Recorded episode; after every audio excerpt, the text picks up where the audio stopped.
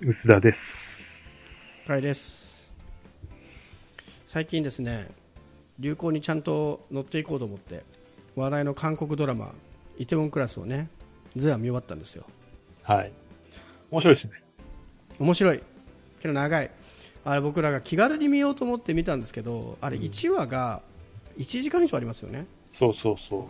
多分の CM 入れたら1時間半ぐらいなのかなと思いなが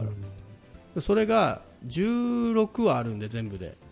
だから日本のドラマでいうと倍近くあるんじゃないですか日本ドラマって大体1個50分ぐらいですよう。ねそうですね。うん。で10話ぐらいで終わっちゃうからまだ見てますから。あそうですねそうまだ見てるところだと思うんですけどちなみになんでイテウォンクラスを見ようと思ったんですかいや、1話見てたんですよ。あはいはまあいはいまあうんちょっと話題になった。もう1、2ヶ月ぐらい前ですかね。話題になってて、ずっとランキング上位みたいになってたから、まあ面白そうだなと思ったけど、その後忘れていたんですけども、カイさんが次この話をするから、見とけとうん。でね、じゃあ、まあ多分8話ぐらいだろうなと思って見始めて、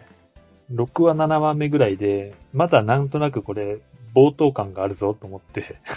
エピソード数を見たんですよね。そしたらね、15?16?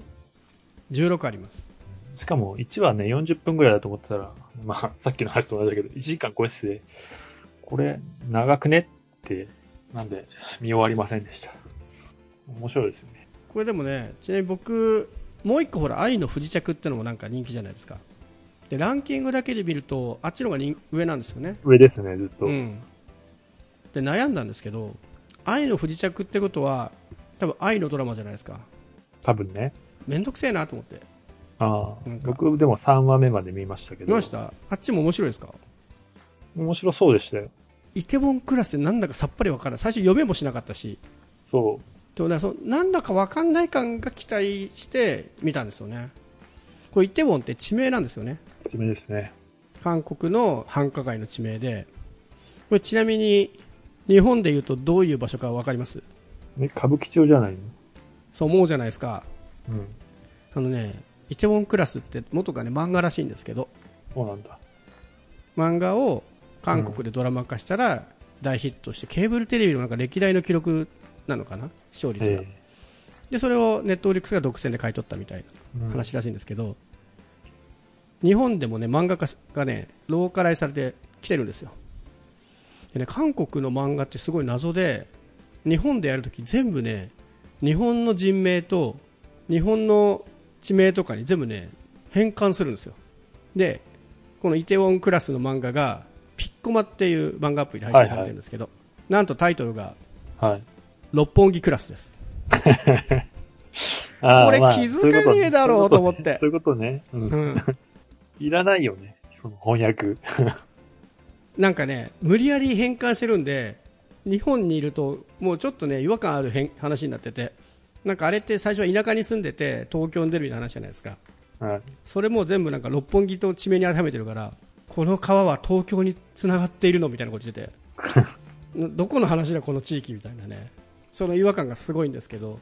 ええまあ、そうそんなことであそこはね六本木らしいです、まあ、確か言われてみるとドラマ見てるとなんか海外の人がね結構多い街っていう設定なはんいで、はい。そうだね。まあ、確かに六本木かなという気はしつつそのイテウォンっていう地域で主人公がレストラン立ち上げてねはい。成功していくなんかちょっとスタートアップドラマチックな感じではありつつ、まあ、ただね問題はそのすごい面白いんですけどうん。まだ見終わってない薄田さんの場合ネタバレはしないんですけどはい。薄田さんが今見てる後ぐらいから結構ストーリーがね怒涛の展開見せるんですようん。もうぜひお楽しみなんですけどこれを見終わるとね感想がだいぶ変わってくると思うのでええいろんな意味ではい。エピソードのところで若干見ちゃった気がするんですえよね。マジ一覧で めっちゃ見ちゃういやでもねそれあれでしょテテキストでしょテキスト。あ大丈夫ですあの映像がすごいからお楽しみにって感じですねえーグロいとかじゃないですよね。あグロとかじゃないですよなんて言うんだろうなテキストで書いてるよりも映像で見た方がなんかこう感情に訴えかけるものがあるというかなお。いやでねそう面白いは面白いんですけどうん。日本大好き人間ではないんですけど僕もともと結構日本のドラマよく見てるんではい。ドラマそもそも好きなんですよねはい。ですごい評価されてるけどちょっとねこれ面倒くさい発言ですけどうん。いや日本のドラマだって面白いんじゃないみたいな感じにちょっとなりまして本当でも、比べなくてもよくない。あそう比べなくてもいいんですけどこれをみん結構今イテウォンクラスとか愛の不時着ってみんなが進めてるから見てるみたいな空気感あるじゃないですかそうなんですかね。ソーシャル、うん、ソーシャル見てるとなんか話題だから見てみたみたいなっえーていう感じのみでやっぱ口コミで広がってるっぽくって、うんでそれでいくとねなんかもっと国内ドラマもね口コミされればもっと見る人いるんじゃないかなっていうのはねちょっとこれ思いましたその別にどっちが上下とかじゃないんですけどもっと面白いドラマ紹介したいなって思ってなるほど。でそんなタイミングでこれ、ね、前も第何回かだったんですけど僕がずっと激推しした「アンナチュラル」っていうはい。ドラマがあるんですけどあの時確かねパラビっていうねうん。すごいそイうだケてるサイトにはい30日間だから2週間だから無料だから登録してみてねって言ったんですけど、まあそんなことしてみる人少ないんですよねはい。でそのアンナチュラルがつい先日 Amazon プライムビデオに登場しましておおー。でそこから僕がこれ Amazon プライムに来たからもうみんな見た方がいいっていうのを紹介し始めたところ隠れファンたち隠れでもないかファンたちがこぞってみんなシェアしだして僕の場合で今プチアンナチュラルブームが起きてますそうなのうん、あとなんかどっかのねブログでもアンナチュラルがプライムビデオ来たんでこれは見ろみたいなブログがええ書かれていてちょっと話題になってましたね、本当ね前もこれ繰り返しなんでまあそんな言わないですけどアンナチュラルは面白いんでもうねしかもプライムビデオだときっとねみんなアマゾンとかもうみんな入ってる人多いだろうからアマゾみンんなプライ入ってム、るからね。見ようと思えば見れる人がうん、だいぶ増えたと思うんで何百万人といるはずなので。そして、まあね、日本ドラマん50分かける10話とかなのでねもうちょっと軽く見やすいのともうすごくシナリオもよくできてるんでねこのタイミングで見てほしいなとちょっと思いましたでねこうアンナチュラルがなんでみんなこのタイミングで話題にしてるかっていうのの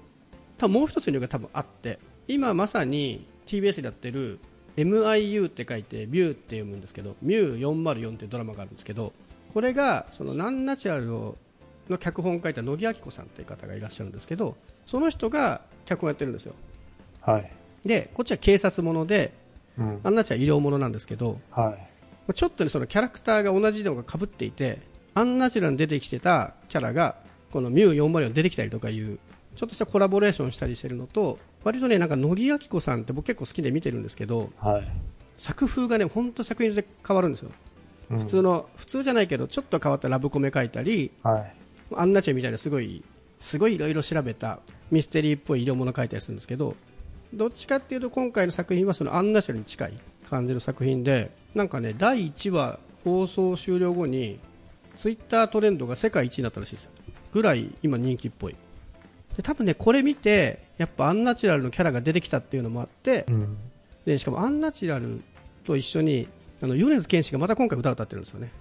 ああ、そうだね。そうそうで、解禁、ね、解禁されてるんですよね。そうストリーミングが。そうそうそう。あ、これでタイミングで解禁したのかな。そうですね。米津玄師が解禁しましたね。まあアルバムが。ちょっと嬉しいけどとか。うん。っていうのもあって、なんかね、アンナチュラルブームがそれもあってね、ちょっと来てる感じがしますね。あった。ただあれですよね。石原さとみ出て、違うドラマ出てますよね。アンサングシンデレラですね。俺、それ、それかなと思ってたんだけど、違うんです確かにね。そうそう。石原さとみ、でもそこまで行っちゃったら完全に一緒じゃないですか。で、あっちはあっちでね、ちょっとドラマ好きからすると結構面白いんですけど、あ、そうなんですアンサングシンデレラなんかね、えー石原さとみが薬剤師の医療ドラマなんですよねで薬剤師っていうのはお医者さんじゃないんで医療行為しちゃいけないだけどまあ薬剤師にできることやり方でこう病院を救っていくみたいな話なんですけど僕がねこれ何年前もう12年前になるのかな日本のドラマで久々に2クールは放送したはい。「あなたの番です」っていうああ、はい。ドラマがあったんですけどなりましたね。あれに出てた人たちがガンガン出てるんですよえあれの主人公の一人だった翔太君えうん。とあの最後のわ悪役だった黒島ちゃんがこれ両方役名ですけどね2人とも出ていて同じ場所で働いていてあれ見てる人しかわかんないですけどあの番組出てたすごい個性的な管理人とかねあなたの番ですね出てる人が総登場していてなんかもう不思議な感じですまあ面白いは面白いですけどねただ僕はあんま医療物があんま好きじゃないんでちょっとそんなにハマってないですけど今期は結構ね久々にトラテレビドラマしっかり見直してるんですけど割と今のとこ面白いいつ始まったのかわからないドラマが多くないですかあそうなんですよね、それ確かにそう、このミュー404も結局遅れて、4月のやつが6月とかなってるんで、そうなんですよ。そなう、んいでつの間にか始まってるんですよね。全だ然からすごい見づらい。そう録画とか全然できてなくて、ね、なんだろう、TVer とかも1週間で終わっちゃうじゃないですか。案外見えないですよね。もう4話ぐらい ?4 話とか5話とか来てるから、短くて4話5話で、長いでも6、7話ぐらいまで来てるのかな。いつがコンクールだったんだろうこみこたいかならのが。どうするんでしょうね。うねどうやって元に戻すんだろう、これ。ねもう戻らないのかな知らない間に始まってて、いい感じのとこまで来て、困ったな、 まあでもあれですよね、なんか、もともとちょっとずれてたじゃないですか。本当はだいたい4月から始まるのに、なんか3月ぐらいから始めたりとか、4月2週目ぐらいとか始めるの増えてたから、もうなんか揃えなくていいのかもしれないですね。うん、でもいつ始まったかはちょっとわかんないな。あそうそうだからもっと録画機能がちゃんとしてくれればもしくは TVer がね全話配信してくれたらそれでいい気がするけどそうなんですよね。全曲の有料配信に入るわけにもいかないし、そこまでそうなんですよね見たいものもないんですよね。話題になってから見ればいいんですけどね。その点、プライムで見れると、ね、見ちゃいますけどね。そうなんですよねパラビもいいんだけどなこのために入るのもなって感じだしなえちなみになんか見ているドラマありますコンクール全然見てないです。録画、半沢ぐらいです、半沢。あ話題の半沢話題、話題の半沢です。僕逆に半沢まだ見てないんですけど録画はねできてたんでこれから見ようと思ってるんですけどどうですか半沢半沢、すごいね、面白いですよね。最近評価されるドラマって、脚本がちゃんとしてる、設定がちゃんとしてるとか、そういうのが多いじゃないですか。全く、ズブズブというか、もう、コンプライアンスとか一切関係ない感じの、なんかネットですごい話題になってますよね なんだろう、犯罪直樹ぐらいな感じでこう、隠蔽するし、それちょっとうまいこと言ってますけどどっかで書いてあったんですかうん、すいげえや、ななんか、見て、見てての感想ですね。メールのデータは消すし、インサイダーまがいのことしてるし、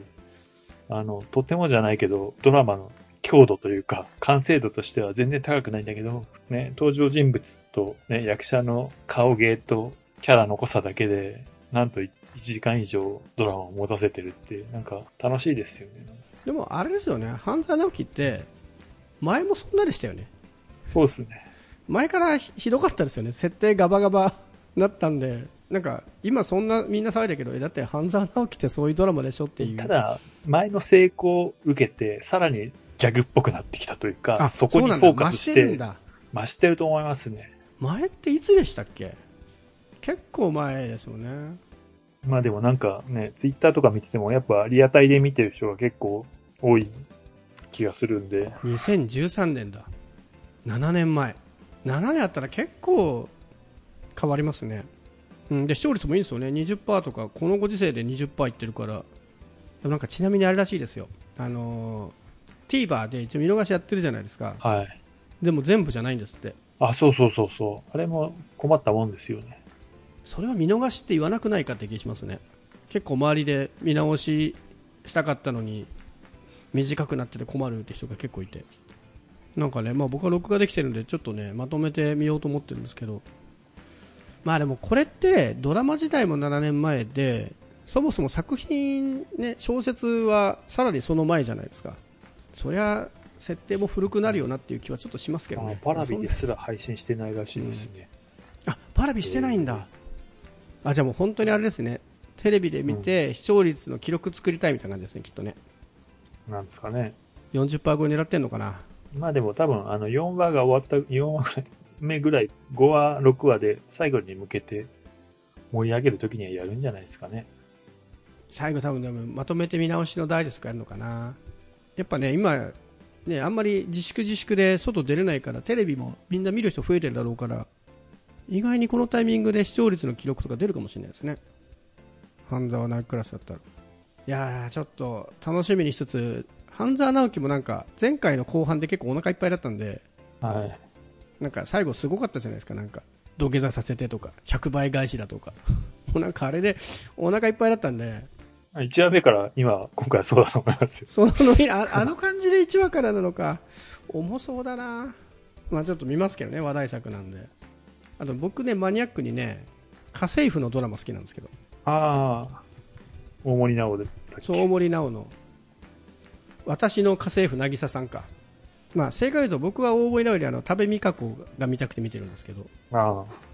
まあ、なんかちょっとね上から目線になっちゃうんですけどなんか多部未華子ってここ最近結構いい感じの演技するようになったなと思っててそうなんですか。前からでもね、個性派キャラなのかそうあの個性派なんですけど、な。うん今回ってあの多部未華子がすごい仕事ができるエリート会社員みたいな感じなんですよねでも一昔前の多部未華子にそれはちょっとなんか浮いてたんですよねなんか僕のイメージこの私の家政婦渚さんで見る多部未華子はなんかそれが割と結構しっくりきてて、まあ、大森奈緒ももちろんすごくいい味出してるしこの無理やりな設定でどこまで続くんだって思いながら見てますけど割と面白いなんか気軽に見れる系ドラマですね僕は1話しか見てないですけどね。面白そうで、ハマってはないから、僕大体ドラマ2つでもう本当にがっつり見たいアンナチュラルとかそうですけど、まあ、イテウォンクラスもそうなんですけどドラマと仕事しながらとかながら見したいドラマこれ僕はながら見ドラマではありますそういう意味でメインディッシュじゃないんだけどサイドベージも結構美味しいぞみたいな今期のこの大穴じゃないけど、こう、隠れたおすすめ的な、もうそうですねただね大森奈緒が人気なのでみんなそれ目線で見てる人結構多そうですけどうんそれなんでなんですかね。いや大森奈緒ってファン多くないですかなんか、おどおどした思いなおがうんいいみたいなあそう。ねそういうやつおどおど感がなんかいいらしいですよあと今期って何やってんだろうなあとアンサングかさっき出たアンサングシンデレラもまあドラマとしては面白いんですけどなんか医療ものってもうなんかちょっと僕の中では宮北感がそうっすね。僕、警察がダメですね。警察はほぼ録画しないっていう。じゃあ MIU ですねまさにダメじゃないですかまあいいわゆるいわゆる警察ものっぽくはないですけど、やっぱミステリーに近いのかな警察すごい多くない警察医療って多すぎないですかわかります僕もね警察ものは基本的にあんま好きじゃないんですよあんまり見ないんですけどでもたまに警察ものはそれでも僕ミステリーが好きだからミステリー要素が面白いと見ちゃうで今回のその MIU と書いて MU404 は割とアンナチュラルになったようなストーリーのどんでん返しがすごいんですよやっぱり最初犯人と思われたやつが犯人じゃないと見せかけてもう一回犯人とか全然違う視点でなんかストーリーが動いたりっていうのがすごくこの脚本家らしいなっていう面白い展開してくるんで、はい、乃木さん。まあ、面白いですけどね。ちなみに今、視聴率のランキング見てたら、1位はあの、ぶっちぎり半沢直樹はい。なんですけど、あの、私の家政婦なぎささんは2位でした。全然メインでしたねえか。校長っていう話が見たような気がします。全話平均で13%だそうです。すごいじゃないですか。で、3位がね、派遣の品格。これも古いドラマだよな。え、それって再放送これ再放送のやつあ、なんか新しいのやってんだっけいや違うんです。なんか新しいの作ってた。続編、続編、続編の方。ああ、そっか。なんか今時はハマってないみたいな話があってね。そうそうそうそう今時この派遣の話みたいな、まあ、それはでも半沢面白い気がするけど半沢面白がられる真面目にやっちゃいけないってことなんですかね時代が違うからそして4位がみゆ404 5位が意外なとこに来た親バカ青春白書ムロツヨシ知らないな。もう見てないなちょっと見逃しあ始まったばっかだ第1話が8月2日ですでアンサングシンデレラが来るって感じですねまあ、でもみんな結構視聴率いいな大体ね10位ぐらいまで平均視聴率9%とかいってますねいつもよりやっぱり好調な気がする視聴率の流れがまあね国内ドラマも面白いのいっぱいあるんでただやっぱ本当さっきの話戻りますけどやっぱみんなが見るのってプライムビデオだからなんですよねそうなんですよね。日本のドラマ面白いんだけど面白いのをおすすめする方法がない1話から見てって言っても、ね、TVer が終わってたら見れないしなんかここもうちょっとなんとか頑張ってほしいですけどね面白いドラマいっぱいあるのにミュー404は配信してんのかなパラビでこれは多分パラビやってる気がする宣伝してた気がする何曜日ですか金曜ドラマですねアンダーシャルと一緒で1話完結なんでサクッといける気がしますちょっとね追いかけが難しいんですけどミュー404は1話完結なんでどっからも追いつけると思うので、ね、イテウォンクラス見終わった人はぜひ見てくださいアンナチュラルもプライムビデオで見てください